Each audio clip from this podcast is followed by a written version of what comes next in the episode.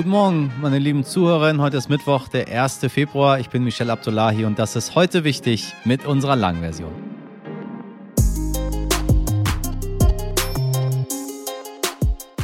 Israel ist und war schon immer ein Pulverfass. Durch die Gesellschaft des Landes geht ein tiefer Graben, der sich alleine schon daran zeigt, dass es fünf Wahlen gebraucht hat, bis eine Regierung zustande gekommen ist. Und diese Regierung um Premierminister Benjamin Netanyahu ist gefährlich weit nach rechts gerückt. So sehr, dass das liberale Israel um seine Demokratie fürchten muss. Hunderttausende gehen deshalb seit Wochen auf die Straße gegen eine Justizreform, die die Gewaltenteilung aushebeln könnte. Dazu kommt eine weitere Welle der Gewalt. Am vergangenen Wochenende gab es zwei Anschläge von Palästinensern in Jerusalem, bei denen mehrere Menschen ums Leben kamen. Nur einen Tag vorher sind in einem palästinensischen Flüchtlingslager im besetzten Westjordanland neun PalästinenserInnen von der israelischen Armee getötet worden.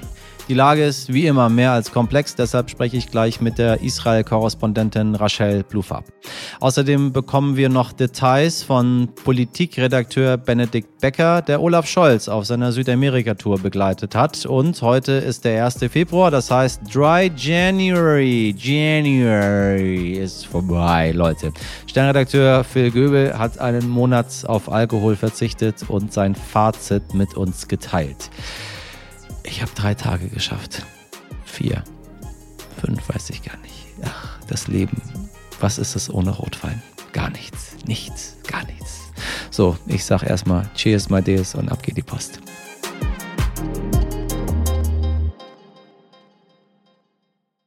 Zuerst das Wichtigste in aller Kürze.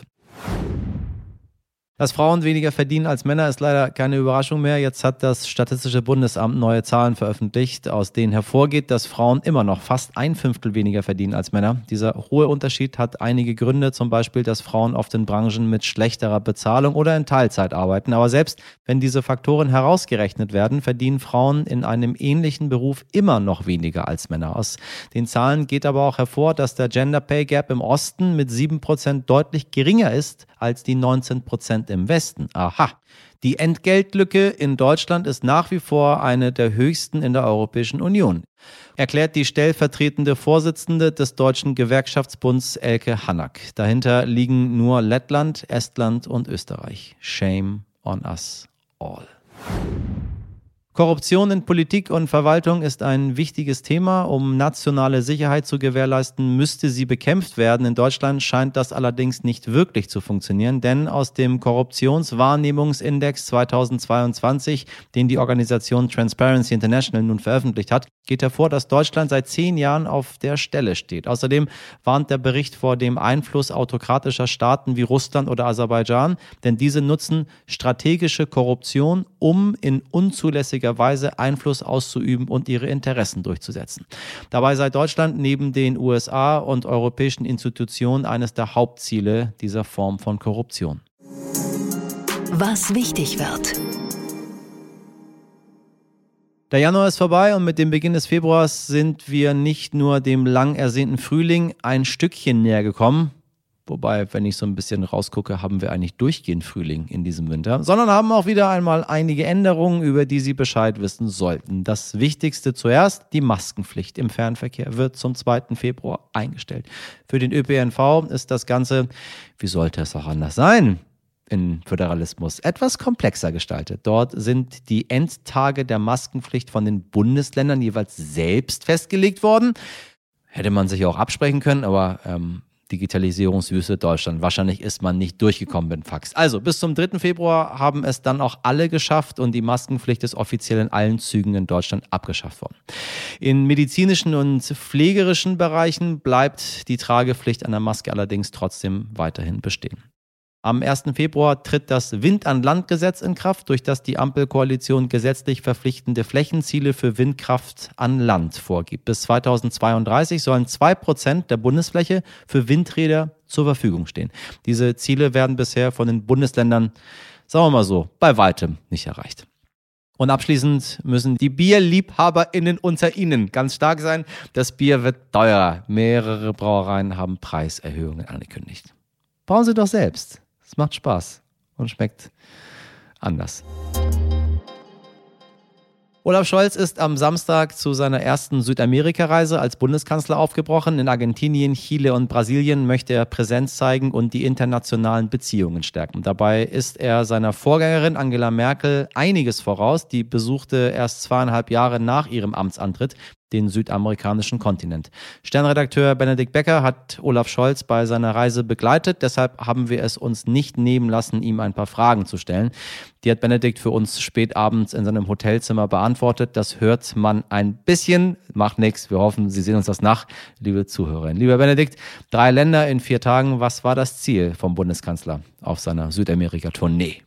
Vielleicht erstmal die Ziele, also so rein örtlich gesehen. Zu Beginn war Scholz in Argentinien, dann in Chile, schließlich in Brasilien. Er war immer in den Hauptstädten, er hat immer mit dem Präsidenten gesprochen. Es ging darum, alte Beziehungen zu pflegen und neue zu knüpfen. Man hat über Handelsabkommen gesprochen, über Rohstoffe, über grüne Energien, über Direktinvestitionen. Letztlich ging es also immer um mehr Engagement von Deutschland in dieser Region, damit die deutsche Wirtschaft dann auch weniger abhängig werden kann von Autokratien anderswo, von China zum Beispiel. Also es ging um das, was Ökonomen klassischerweise Diversifizierung nennen. Dementsprechend war auch eine hochrangige Wirtschaftsdelegation dabei. Ich würde diese Reise aber auch so ein bisschen in einen größeren Kontext einordnen wollen. Also in unserer Welt, die sich jetzt ein Jahr nach dem russischen Überfall auf die Ukraine immer noch so ein bisschen neu sortiert, hat Scholz früh die Bedürfnisse des globalen Südens betont. Also er hat versucht klarzumachen, dass der Krieg in der Ukraine nicht allein ein Problem von Europa und den USA ist wenn man so will, hat die Reise also auch einen strategischen Überbau und Scholz hat den kürzlich auch erst ausformuliert in einem Essay in der Zeitschrift Foreign Affairs. Er spricht da von Freiheit, Gleichheit, Rechtsstaatlichkeit, der Würde des Menschen, also Werte, die nicht nur im Westen geteilt würden. Und um sie zu verteidigen, müssten halt die Mitgliedstaaten der EU enger auch mit den Demokratien eben jenseits des traditionellen Westens zusammenarbeiten. Also Zitat Scholz, wir haben die Länder Afrikas, Asiens, der Karibik und Lateinamerikas in der Vergangenheit vermeintlich auf Augenhöhe behandelt. Allzu oft haben unsere Taten dem jedoch widersprochen. Das muss sich ändern diesen Schlusspart seines Essays kann man auch so ein bisschen wie ein Vorwort für seine Reisen in den globalen Süden lesen. Für Scholz gehört eben zur Zeitenwende, die deutschen Beziehungen in der Welt breiter aufzustellen. Er war dreimal deshalb schon in Asien, er war einmal in Afrika, jetzt war er halt in Südamerika. Es geht Scholz um Rohstoffe wie Lithium und gleichzeitig um die Klimakrise. Ist das nicht irgendwo ein Widerspruch? Wie kommt das denn bei den Ländern selbst an? Nun ja, also ein Widerspruch ist es jetzt nicht direkt. Es ging hier zwar auch um Gaslieferungen und da muss man mittelfristig natürlich von einem Widerspruch sprechen, aber bei Lithium würde ich immer argumentieren, dass das ja für die Batterien von E-Autos so super wichtig ist und daher auch zur CO2-Reduktion beiträgt. Und in dem Kontext vielleicht ganz interessant ist, dass Scholz sich hier für ein neues Gesetz hat feiern lassen, das in der Heimat kaum jemand kennt. Also würde ich zumindest mal behaupten, dass nicht so viele wissen, was im neuen Lieferkettengesetz steht. Und dieses Gesetz hat Scholz hier halt immer wieder erwähnt. Warum? Weil in der Region Süd Südamerika halt der Rohstoffabbau immer noch sehr stark zulasten der Bergleute und der Umwelt geht. Also die Chinesen, die hier viel abbauen, die kümmert es einfach nicht. Und Scholz hat halt betont, dass man deutschen Unternehmen nicht mehr abbringen muss, dass beispielsweise der Lithiumabbau zu guten Bedingungen vor Ort stattfindet. Ganz einfach, weil sie das Lithium sonst in Deutschland gar nicht erst verwenden dürften. Warum sagt Scholz das? Weil er eben dieses Lieferkettengesetz hat, was seit Jahresbeginn in Kraft ist und Firmen verpflichtet, Sozial- und Umweltstandards vom Rohstoff bis zum Produkt über die ganze Lieferkette einzuhalten. Und Scholz hat also für das Engagement von deutschen Firmen geworben und auch für wissenschaftliche Expertise aus Deutschland. Also ganz konkret, in Chile soll jetzt die Universität Freiberg mit Partnern vor Ort Projekte angehen, da geht es dann beispielsweise darum, dass der Abbau von Rohstoffen nicht mehr so einen hohen Wasserverbrauch hat, dass man das reduziert, dass man das effizienter hinbekommt. Und mit solchen Engagements versucht die Bundesregierung halt hier einen Fuß in die Tür zu bekommen, um dann hoffentlich in ein paar Jahren auch direkt Rohstoffe aus Südamerika zu beziehen und nicht immer über diesen Umweg China. Scholz hat dann natürlich aber immer wieder betont, dass ihm wichtig ist, ich sprach ja über die Augenhöhe, dass halt zuerst das Land, in dem der Abbau stattfindet, davon auch profitiert. Länder wie China und Russland sind viel, viel früher auf Südamerika zugegangen. Sind Deutschland und die EU nicht viel zu spät dran? Und wie kam Scholz überhaupt bei diesen Ländern an? Naja, also zu Argentinien, zu Chile und zu Brasilien hatte Deutschland schon traditionell immer gute Beziehungen. Aber das war jetzt halt nicht so, dass man sich da wahnsinnig ambitionierte Ziele gesetzt hätte. Und das würde Scholz eben gerne nach und nach ändern. Du hast China angesprochen, einen kleinen Seitenhieb Richtung China hat sich auch Scholz nicht verkneifen können. Er hat gesagt, es dürfe keine Politik gemacht werden, die allein auf die Interessen derjenigen Länder ausgerichtet ist, die die Rohstoffe möglichst selbst verarbeiten wollen. Und da braucht man jetzt die Handelsbilanzen der Region nicht bis ins kleinste Detail kennen, um zu wissen, dass Scholz hier China meint. Also der Handel lateinamerikanischer Länder mit China hat sich 2021 auf so 445 Milliarden US-Dollar summiert. Das sind 8,5 Prozent des Bruttosozialprodukts hier in der Region. Brasilien, um nur ein Beispiel zu nennen, schickt 70 Prozent seiner Sojabohnen nach China. Und nun hat ja das kommunistische Regime die Pandemie-Maßnahmen in China beendet und das hat auch Folgen hier in Südamerika, denn jetzt hofft man von dem chinesischen Wirtschaftsaufschwung, der jetzt dann kommen müsste, zu profitieren. Aber schon jetzt gibt es auch Anzeichen dafür, dass eben das Staatsgeld in Peking nicht mehr so locker sitzt wie vor Corona. Also die Wirtschaftsstruktur in China verändert sich und damit verändert sich auch die Strategie von Direktinvestitionen, von Kreditvergabe ins Ausland. Und hinzu kommt noch die alternde Gesellschaft in China, die jetzt irgendwann nach und nach zu einer großen Herausforderung wird. Und da ist der Zeitpunkt für Deutschland, sich jetzt hier mehr zu engagieren, wo China vielleicht nicht mehr so viel kann, nicht mehr so viel will, ziemlich gut. Und Scholz, um das noch zu sagen, kam hier auch ziemlich gut an. Also mit Argentiniens Präsident ist er ohnehin schon länger per Du. Der Chilene ist noch ziemlich jung, der ist 36, ein Linker, da gab es, glaube ich, auch eine gewisse Sympathie zwischen ihm und Scholz und der hilft Scholz jetzt bei dessen Idee eines Klimaklubs. Und in Brasilien, wo er Präsident Lula getroffen hat, da war das so quasi zwei alte Freunde, die sich da umarmt haben. Also Lula ist so ein alter Arbeiterführer, der bei den Sozialdemokraten in Deutschland sehr beliebt ist. Den Konfliktpunkt, den es da gab zwischen Scholz und Lula, ist natürlich, dass Lula bekannt dafür ist, dass er sich immer noch nur schwer dafür dazu durchringen kann, die Schuld am Ukraine-Krieg endgültig und eindeutig Russland zuzuschreiben. Und diese Spannung konnte man bei der gemeinsamen Pressekonferenz dann schon sehr deutlich spüren. Wie hast du Olaf Scholz erlebt? Er hat sich nochmal deutlich zu den Waffenlieferungen geäußert. Hat ihn das viel beschäftigt? Also wenn man jetzt zurückschaut auf diese Panzerdebatte, dann hat sich Scholz da ja viel anhören müssen. Also er war der Zauderer, als er noch über Monate ausschloss, deutsche Kampfpanzer in die Ukraine zu liefern. Dann war er der Führungsscheue, als er darauf bestand, nur gemeinsam mit den USA Kampfpanzer zu liefern. Und für manche ist er jetzt sowas wie der Totengräber der transatlantischen Freundschaft weil er sich zwar durchgesetzt hat, weil man jetzt gemeinsam Panzer liefert, weil es aber halt die Sorge gibt, dass Scholz sich diese Zusage der Amerikaner sehr teuer erkauft haben könnte. Also dieses Spannungsfeld, ist er der Zauderer oder der geniale Stratege? Für die Kritiker ist es noch nicht so richtig geklärt, aber Scholz wirkte jetzt auf der Reise nicht so, als bekümmere ihn diese Diskussion noch sonderlich. Was ihn nervt, ist die Debatte um die Kampfflugzeuge. Also die hätte er am liebsten nicht mit nach Südamerika genommen. Nur als dann SPD-Chefin Saskia Esken in einem Fernsehinterview Lieferungen von Kampfflugzeugen eben nicht ausgeschlossen hat, also auch auf dreimalige Nachfrage nicht 100% ausgeschlossen hat, wurde Scholz halt auch in Chile wieder danach gefragt. Und er musste dann nochmal sagen, dass dazu wirklich alles gesagt sei, auch von ihm. Was man sagen kann, ist, dass Scholz auch in Argentinien, Chile und Brasilien mit Nachdruck für Waffenlieferungen in die Ukraine geworben hat. Denn auch diese Länder haben beispielsweise Leopardpanzer oder Munition, die in der Ukraine dringend gebraucht werden. Nur hat sich da Scholz überall eine Absage geholt. Nur habe ich die starke Vermutung, dass er auch damit gerechnet hat, dass er eine Absage bekommt. Und jetzt mal Butter bei die Fische. Was ist dein Fazit dieser Reise? Ich versuche es mal kurz. Also ich finde, Scholz hat mit dieser Reise nochmal das Signal senden können, dass ihm die Perspektive und die Entwicklung des globalen Südens wichtig sind. Er hat Projekte und Kooperationen anstoßen können. Er hat auch, wie er sagt, hier einen neuen Elan gefunden, dass aus den seit mehr als 20 Jahren laufenden Verhandlungen zwischen der EU und dem südamerikanischen Staatenbund Mercosur wirklich noch ein Freihandelsabkommen entsteht. Nur ob aus all dem dann wirklich ein substanzieller Beitrag wächst, der dazu führt, dass Deutschland weniger abhängig wird von anderen Staaten, von China zum Beispiel, das lässt sich jetzt natürlich noch nicht sagen. Ich würde meinen, dass so eine Strategie, wie Scholz sie hier versucht, nur dann funktioniert, wenn man dranbleibt, also wenn man dann auch wirklich, wirklich dranbleibt. Und da liegt jetzt die große Herausforderung. Vielen Dank, lieber Benedikt. Komm wieder gut zurück.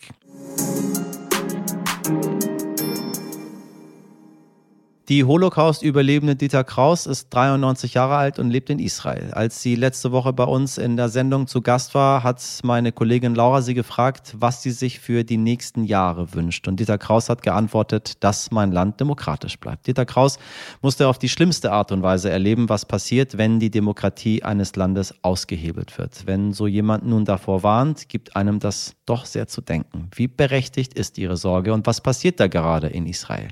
Es ist Zeit für uns, genauer auf dieses Land zu schauen, nicht zuletzt, weil am vergangenen Wochenende die Gewalt zwischen Palästinenserinnen und Israelis erneut eskaliert ist. Gleichzeitig sind es die rechten Kräfte der Regierung um Premierminister Benjamin Netanyahu, die gerade nicht zu einer Deeskalation des Konfliktes beitragen und die mit einer Justizreform die Gewaltenteilung auflösen wollen. Hunderttausende gehen dagegen auf die Straße. Israel ist ein Pulverfass und es ist zutiefst gespalten, sagt die Israel-Korrespondentin von RTL und NTV, mit der ich jetzt spreche, über die komplizierte Lage Lage in einem extrem komplizierten Land. Guten Morgen, Rachel, ich grüße dich ganz herzlich. Guten Morgen. Ja, wie sollen wir das sagen? Seitdem die neue rechte Regierung im Amt ist, ähm, ist der Konflikt mit den Palästinensern wieder eskaliert. Äh, siehe Terroranschläge vom Wochenende. Setzt jetzt Netanyahu wieder auf volle Härte? Ähm, ich glaube, Netanyahu hat wenig Wahl in einer Regierungskoalition, wo extrem rechte Kräfte drin sind, wie der neue Polizeiminister ähm, zum Beispiel. Und ähm, der muss diese Regierung irgendwie zusammenhalten. Und ich glaube, er ist sogar noch der gemäßigtere in dieser Regierungskoalition. Oha. Und das ist jetzt halt für die Koalition irgendwie eine Bewährungsprobe, wie man durch diese neue äh, Welle der Gewalt kommt. Und was für Entscheidungen da vor allen Dingen getroffen werden. Ich meine, was er wieder eingeführt hat, ist die Sippenhaft. Das muss man ganz deutlich so sagen. Familien von Terroristen, die Terrorismus unterstützen, soll die Sozialhilfe gestrichen werden. Dann schärfere Waffengesetze und so weiter und so weiter. Wie kommt das beim Volk an? Also erstmal sind das alles keine entschiedenen Gesetze. Das sind meiner Meinung nach zunächst mal populistische Äußerungen vom Polizeiminister, vom neuen. Ja. Oder Minister für Sicherheit, eine Position, die extra geschaffen wurde ähm, für Itamar Ben-Gvir. Und ähm, ich sehe das zunächst mal als Stimmungsmache unter den Wählern, als populistische Worte. Und ähm, ich halte diese Aussagen so nicht für realistisch, äh, sondern eher Stimmungsmache. Ich sehe keine bewaffnete Miliz auf den Straßen Israels und Sanktionen oder Schritte gegen Familien von Terroristen gab es auch schon in der Vergangenheit, auch Androhungen. Also da muss man erstmal sehen, was dann tatsächlich ähm, von der Regierung ähm, entschieden wird. Auf der anderen Seite wird seit Wochen in Tel Aviv gegen genau diese rechte Regierung demonstriert. Ähm, wie ist das zusammenzubringen? Es fühlt sich so ein bisschen an, wenn man von hier die Medien verfolgt, dass die Menschen nicht einverstanden sind mit der neuen rechten Regierung. Aber ich habe auch häufig festgestellt, dass wir einen sehr, sehr verzerrten Blick haben und das sehen wollen, was wir sehen wollen. Äh, und es im Land eigentlich immer ganz anders aussieht. Also ich halte diese Justizreform durchaus für besorgniserregend. Ähm, das sind ja inzwischen 100.000 Menschen, die in verschiedenen Städten auf die Straße gehen gegen diese Justizreform. Viele sehen da ein Ende der Demokratie. Es gibt viele Protestbriefe. Ähm, und was man halt sieht, ist, dass diese Proteste nicht nur von Linken sind, ähm, sondern auch aus der Mitte der Gesellschaft kommen, von Ärzten, Anwälten. Und die sind alle sehr besorgt ähm, über diese Justizreform. Und im Kern ähm, geht es halt bei der Reform um eine deutliche Schwächung des obersten Gerichtshofs, weil Israel ja keine Verfassung hat. Ähm, das heißt, Netanyahu kann man sagen, will die Macht oder seine Regierung des obersten Gerichtshofs beschneiden. Ähm, und was, was dann wäre, wenn das tatsächlich kommt, also ist, dass, ähm, dass dann eine einfache Mehrheit reicht, eine einfache Mehrheit in der Knesset, um ein Gesetz zu erlassen. Und der oberste Gerichtshof hat traditionell eigentlich immer sich für Menschenrechte eingesetzt, gegen Menschenrechtsverletzungen und für, also gegen Diskriminierung. Und dann haben wir quasi keine drei Gewalten mehr, sondern faktisch fast nur eine Gewalt, weil Knesset und Regierung halt in äh, Israel sehr eng verbunden sind. Deshalb, das sind berechtigte Ängste. Ich sehe es halt nur nicht morgen passieren. Und wie hängt das jetzt mit den Protesten zusammen oder mit der neuen Terrorwelle zusammen? Ein, es gibt ähm, Experten oder, oder Beobachter, die sagen, dass jetzt ähm, diese Justizreform schneller kommen könnte, weil man eben schneller Entscheidungen treffen möchte und deshalb diese Reform schneller durchbringt. Es wird auch gesagt auf anderer Seite, dass es sein kann, dass es langsamer geht, weil natürlich jetzt all, all eyes on Israel, Israel wieder sind und alle hingucken und für Netanyahu es natürlich auch wichtig ist, ähm, wie er international dasteht und dass deshalb eben diese Proteste beobachtet werden und deshalb diese Reform zunächst erstmal nicht kommt. Aber das ist schon, ja, besorgniserregend, muss ich sagen. Wenn es alles so besorgniserregend ist, wie reagieren denn die Israeli auf diese Veränderung? Also die Gesellschaft ist tief gespalten. Das sieht man ja auch an den fünf Wahlen, ähm, die es gab. Ähm, und jetzt auch, ähm, ja, man spürt wirklich einen tiefen Graben in der, in der Gesellschaft. Es gibt ähm, viele, die, die die stehen hinter der neuen Regierung, hinter der neuen Regierungskoalition, äh, möchten, dass härter durchgegriffen wird. Aber es gibt eben auch die Mitte der Gesellschaft und Linke und die ähm, die diese Regierung nicht wollen, die vor allem die rechten, extrem rechten und religiösen Kräfte in der Regierung nicht wollen, dass die das Vorgehen gegen die Palästinenser oder überhaupt äh, die den Umgang, die Ideologie hinter dem Umgang mit den Palästinensern falsch finden und deshalb auf die Straße gehen und demonstrieren gegen die eigene Regierung, gegen die Justizreform, gegen alles, was hier eigentlich passiert.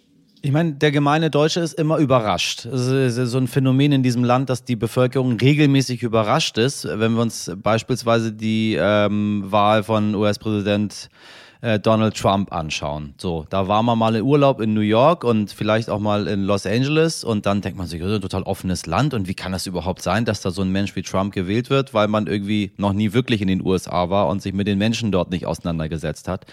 Das Gleiche habe ich ein bisschen das Gefühl, passiert gerade hier, weil äh, wenn Leute in Israel waren, dann waren sie meistens kurz in Jerusalem und dann waren sie in Tel Aviv am Strand, in dieser äh, äh offenen, ähm, bunten, äh, ja, ganz anderen Stadt. Deswegen stellt sich mir die Frage, wenn du erzählst, dass die Gesellschaft so gespalten ist, ähm, wie liberal ist Israel eigentlich? Ist Tel Aviv quasi eine Illusion und der Rest des Landes ganz anders? Keineswegs. Ich finde, Israel ist durchaus eine Demokratie.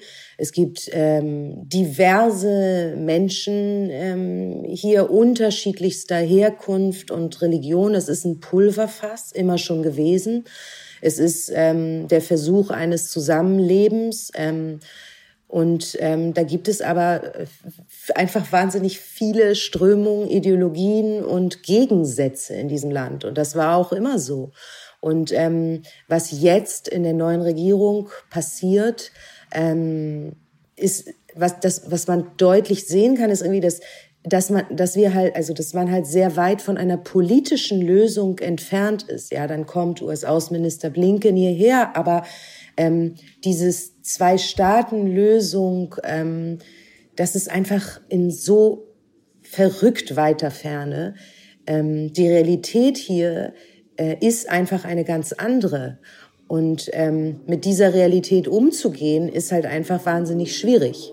Ich meine, wenn ich mir das anhöre, auf der einen Seite schön und gut, auf der anderen Seite frage ich mich trotzdem, wie kann es denn dann sein, dass Israel eine so dermaßen rechte, fundamentalistische Regierung bekommen hat, wenn da alle Leute eigentlich ganz liberal und offen sind und bunt? Das passt irgendwie nicht zusammen. Es gab sicher einen Rechtsruck in der Gesellschaft. Ähm, das muss man ganz deutlich sagen. Dieser Itamar Ben-Gvir ähm, mit seinem Kollegen sind, ähm, ich glaube, drittstärkste Kraft geworden bei den Wahlen. Es gibt einen großen Zulauf da, aber auch die liberalen Parteien hatten viele Wählerstimmen. Das war ja jetzt nicht so, als wäre es eine ganz klare Entscheidung gewesen äh, für dieses rechte Lager, sondern auch die Regierung vorher, die sehr liberal war, hatte wahnsinnig viel Zuspruch und hat auch viel gewonnen. Aber das liegt halt irgendwie auch an diesem Parteiensystem, an dieser 3,25 Prozent Hürde, ähm, dass man letztlich dann keine ähm, große Koalition, nenne ich es jetzt mal, zustande kriegen kann, weil da irgendwie mhm. keiner mit keinem kann. Ja, da hassen alle dann Netanyahu und keiner will mit dem koalieren. Ähm, aber wahnsinnig viele Menschen sind sehr unzufrieden mit der Regierung. Und was man sagen muss, ist, dass auch der Likud selber, ähm, dass da sehr viele im Likud überhaupt nicht für diese Justizreform sind. Ja. Also Sogar Netanyahu selber ist auf keinen Fall so rechts wie seine Mitspieler jetzt in seiner Koalition. Netanyahu selber hätte sich eine liberalere Regierungskoalition gewünscht. Drängt sich aber dann trotzdem auch, wenn wir schon über Netanyahu so direkt sprechen, die Frage auf, wie kann jemand, der wegen Korruption äh, vor Gericht stand, als Ministerpräsident dieses Land führen? Also ich meine, das wäre eine Sache, die wäre hier in Deutschland undenkbar. Der, der Bundespräsident ist wegen Unterschlagung von 800 Euro damals äh, zurückgetreten. Gut, das ist natürlich nicht das einzige Land, wo, wo sowas vielleicht möglich ist. Ob das, äh, ne, er ist ja nicht verurteilt im Moment, er steht vor Gericht. Ob das nachher möglich sein wird oder nicht, ähm, weiß man zu diesem Zeitpunkt noch nicht. In jedem Fall würde ihm diese Justizreform natürlich in die Hände spielen und ihn eventuell vor dem Gefängnis retten. Ich sag's mal mit aller Vorsicht. Hm. Okay, also er kommt an die Macht, macht dann eine Reform, damit er nicht in den Knast kommt.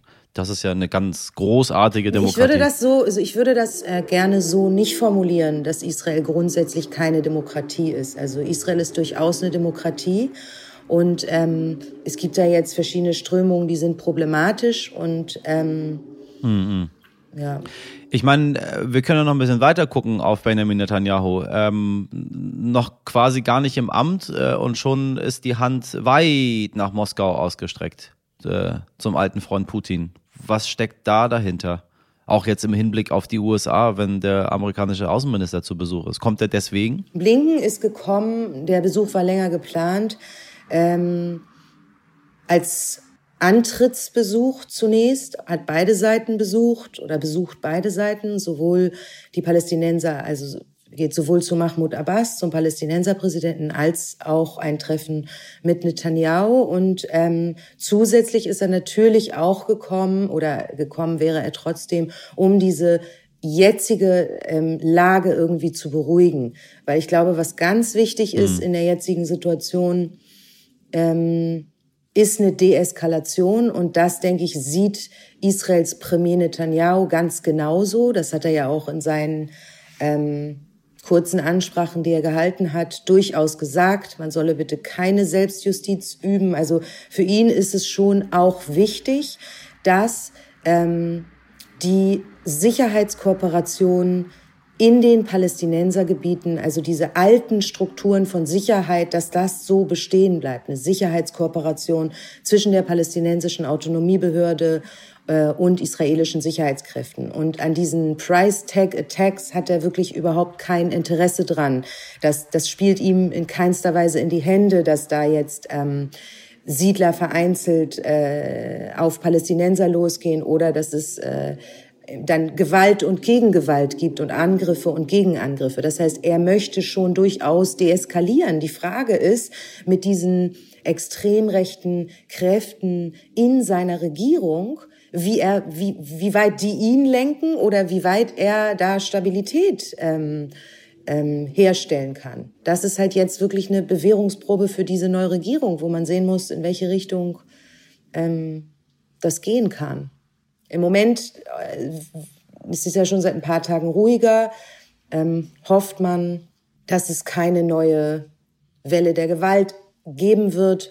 Aber was wir in den palästinensischen Autonomiegebieten natürlich auch deutlich sehen, ist, dass, dass, dass der Palästinenserpräsident faktisch überhaupt keine Macht mehr wirklich hat. Ja, also diese Verwaltung äh, in der palästinensischen Autonomiebehörde, die besteht faktisch eigentlich so nicht mehr, sondern ähm, da sind halt radikale Kräfte ähm, da, wie die radikale ähm, Hamas oder der islamische Dschihad und viele andere, die da das Sagen haben.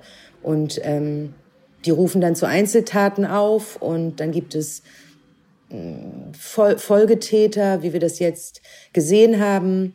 Ähm, ja, also auf jeden Fall eine sehr äh, explosive, schwierige Gemengelage ohne einer politischen Lösung. Das muss man halt vor allen Dingen sehen. Ja, es ist halt, gibt keine Verhandlungen, wo man wirklich am Tisch sitzt und gemeinsam spricht. Ja, das ist ja ein Zustand, den dieser Staat jetzt seit 80 Jahren ähm, mit allen Mitteln aufrechterhält. Also ich meine, das ist, ich, seit ich ein Kind bin, höre ich immer die gleichen Sätze, wenn es um Israel geht. Ist es wir hätten ein Gespräch von 40 vor 40 Jahren hätten wir auch aufzeichnen können und senden können. Es wären genau die gleichen Sachen da drin gewesen. Ähm, die Frage stellt sich, ob es diesmal anders ist. Äh, wir hatten gerade letzte Woche die äh, Holocaust-Überlebende Ditta Kraus bei uns, äh, die in Israel lebt. Äh, und meine Kollegin Laura hatte sie gefragt, was sie sich ähm, denn wünscht für das neue Jahr. Und da sagte sie im Bezug auf Israel, dass dieses Land demokratisch bleibt. Ja. Wie siehst du das? Was ist deine Prognose? Wie, wie geht es denn jetzt weiter? Es scheint ja diesmal äh, ein wenig anders zu sein als davor. Ähm, in, in Bezug auf die Justizreform hoffe ich und denke ich auch, dass weiter wie in den letzten Wochen 100.000 Menschen in verschiedenen Städten auf die Straße gehen und gegen diese Justizreform ähm, protestieren. Und ähm, ich kann mir auch vorstellen, wenn ich so mit Menschen spreche und, und, und ähm, dass, dass das auch so weitergehen wird und dass da eine Möglichkeit gehen wird, dass das zumindest ähm, nicht kommt. Ansonsten, glaube ich, ähm, könnte das zu einer tiefen Verfassungskrise werden und die ist äh, tatsächlich sehr beunruhigend. In Bezug auf die, den Terror ähm, ist es wirklich offen. Also im Moment ist es ruhig, da kann man wirklich schwer eine Prognose ähm, abgeben. Ich denke, dass das eine, eine Welle der Gewalt war und dass die nächste sicher kommen wird. Ähm, da wird es wirklich darum gehen, inwieweit da Deeskalation und ähm, ja, Zusammenarbeit möglich sein wird, dass man da weitere Gewalt verhindert und natürlich auch die Hoffnung, dass es irgendwie eine politische Annäherung gibt, aber die sieht im Moment nicht danach aus. Also unter der Regierung gar nicht. Also ich sehe da keine, keine mögliche Annäherung. Ähm, es gibt immer nach, nach Terroranschlägen diese konkreten ähm, Schritte. Da wird dann geredet über Häuser versiegeln, Häuser abreißen, äh, Familien ähm, Sozialleistungen entziehen und so weiter. Äh, das ist auch schon seit Jahren so, dass, dass es diese Sätze gibt und dass das gefordert wird und teilweise auch umgesetzt wird. Ich halte es aber, wie gesagt, jetzt im Moment ich, ich sehe das nicht, dass das jetzt ähm, in aller Härte durchgesetzt wird, aber vielleicht irre ich mich, muss man sehen. Ich danke dir sehr für das Gespräch, Rachel. Grüße nach Israel. Ja, liebe Grüße. Heute nicht ich. Alkohol, wissen Sie ja, ist eine Droge. Ja, das wissen wir alle. Trotzdem ist das Trinken für viele von uns leider möchte ich sagen, so alltäglich, dass wir überall damit konfrontiert werden. Weil wir aber wissen, dass das uns und unserem Körper nicht gut tut, ist einen Monat auf Alkohol verzichten einer der beliebtesten Neujahrsvorsätze. Genauso ist Sternredakteur Phil Göbel ins neue Jahr gestartet. Den Dry January hat er nun erfolgreich abgeschlossen und teilt mit uns seine ganz eigenen Erkenntnisse, die weit über die körperliche Gesundheit hinausgehen. Alkohol ist ein Sanitäter in der Not. Das hat Herbert Grönemeyer schon gesungen. Und im Januar sollte der Rettungsdienst für mich mal Pause machen. Ein Monat, kein Bier, kein Wein, kein Schnaps oder Sekt. 31 Tage abstinent. Dry January. Ich wollte es ausprobieren aus einer Mischung zwischen schlechtem Gewissen wegen dieser ganzen Völlerei zwischen Weihnachten und Neujahr und auch ein bisschen um es mir selber zu beweisen, dass ich es ohne Alkohol aushalte. Und was soll ich sagen? Es hat geklappt, aber ich musste in diesem einen alkoholfreien Monat feststellen, wir alle sind alkoholabhängig. Also mindestens sozial. Und damit meine ich nicht, dass wir alle süchtig sind. Aber wenn wir uns treffen, geht es eigentlich immer um Alkohol. Wein zum Abendessen, Eierlikör auf der Torte, Schnaps aufs Haus, im Restaurant. Wer auf Alkohol verzichtet, wird schnell ausgegrenzt, auch wenn er eigentlich dabei ist. Wenn man in der Kneipe sitzt und zusammen trinkt, wird man zu Leidensgenossen. Also in der Sekunde, in der der bittere Schnaps die Kehle runterläuft und auch wenn er später seine Wirkung zeigt. Wenn man nur ungefähr den gleichen Pegel hat, dann weiß man, man kann sich nicht blamieren, egal was man jetzt sagt oder tut. Aber als Nüchterner sitzt man daneben, wie ein Aussätziger. Man ist ein Störfaktor. Jemand, der alles ein bisschen zu klar sieht und der sich morgen auch noch an alles erinnern wird. Kurz, jemand, vor dem man sich in Acht nehmen muss. Eigentlich liebe ich die Kneipenkultur ja. Und ich werde auch nicht müde, die voller Inbrunst zu romantisieren. Aber nüchtern kann sie schon mal was ganz schön Elendiges haben. Die vermeintlich philosophischen Gespräche sind dann plötzlich nur noch belanglose Lallerei und der Duft, von dem ich immer dachte, dass er mir die Welt bedeutet, ist vielmehr Zigarettenrauch, der sich schmucklos genauso in die Wände frisst wie in die Lungen derer, die da am Tresen stehen. Das klingt jetzt alles wahnsinnig deprimierend, aber ich möchte jedem und jeder empfehlen, über längere Zeit mal auf Alkohol zu verzichten. Einfach um sich bewusst zu werden, welches Verhältnis wir in Deutschland zum Alkohol haben.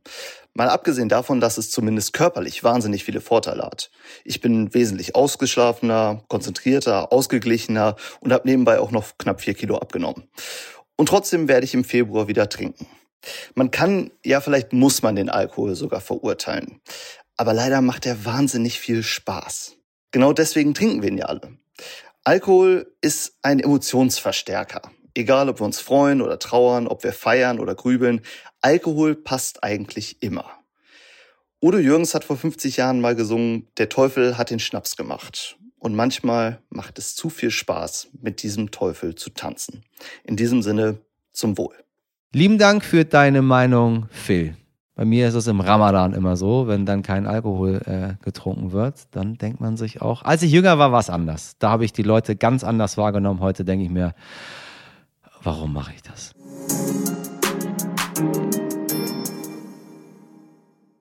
Mit dem Teufel tanzen, das genießen wir von heute wichtig auch ab und an mal. Das geben wir gerne zu. Bei meiner Redaktion hat der Stellenwert von Alkohol in unserer Gesellschaft auf jeden Fall für Gesprächsstoff gesorgt. Ein Teil von ihnen hat erfolgreich beim Dry January mitgemacht, der Rest gar nicht erst damit angefangen. Recherchiert und geschrieben wird bei uns in jedem Fall nüchtern und mit kühlem Kopf. Das waren heute Miriam Bittner, Dimitri Blinski, Laura Czapo und Jennifer Heinzel. Produziert wurde diese Folge von Nikolas Femeling.